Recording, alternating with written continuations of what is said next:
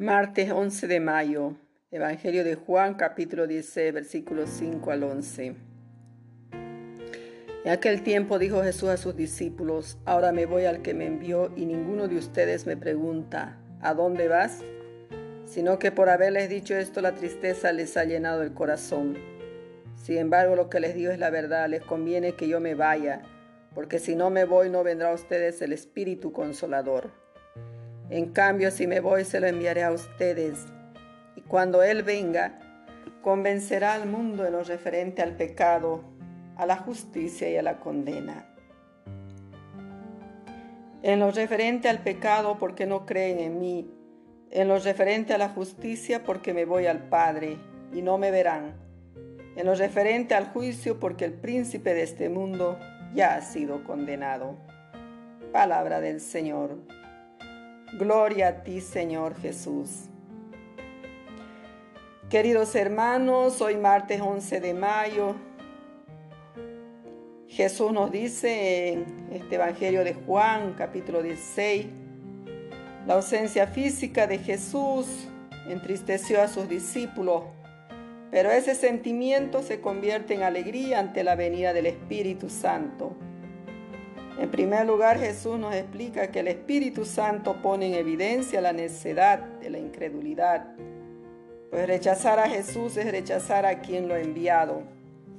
En segundo lugar, se nos recuerda que el Espíritu es el que nos enseña la verdadera justicia, es decir, el amor que se contrapone al odio. Finalmente, aunque muchos vieron la crucifixión del Señor como una derrota, quien se deja guiar por el Espíritu puede venir allí la obra de Dios, pues el Hijo ama hasta el extremo. La cruz significa la derrota permanente del odio y de la injusticia, pues a pesar del pecado, triunfa el amor.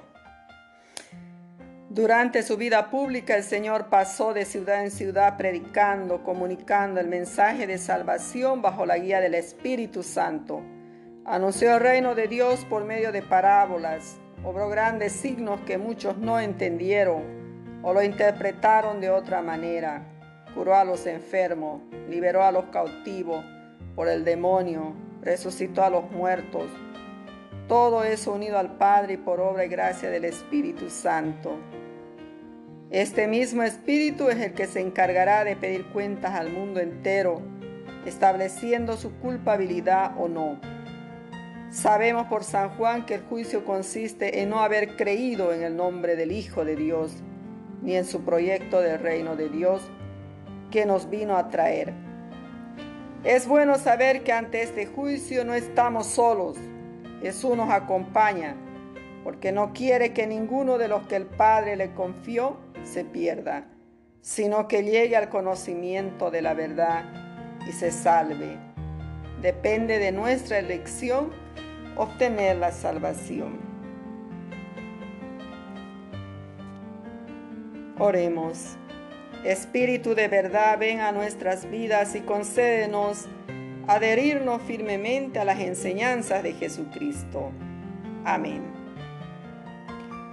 Queridos hermanos, que el Paráclito que Jesús nos prometió invada todo nuestro ser, nuestro existir que así como Jesús todo el tiempo de su vida en este mundo fue movido por el Espíritu para obrar, así también cada uno de nosotros sepamos obrar por gracia del Espíritu, que nos guía en todas nuestras acciones, en nuestra vida.